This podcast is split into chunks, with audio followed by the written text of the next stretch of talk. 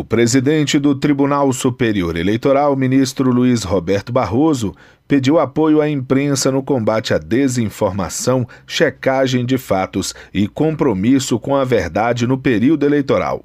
O pedido foi feito durante o curso para jornalistas Cobertura das Eleições 2020 e Direito Eleitoral, promovido pela Assessoria de Comunicação do Tribunal em parceria com a Escola Judiciária Eleitoral do TSE.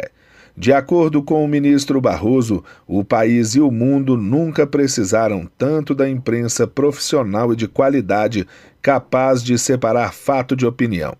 O curso está acontecendo por meio do canal do TSE no YouTube desde o dia 4 de setembro.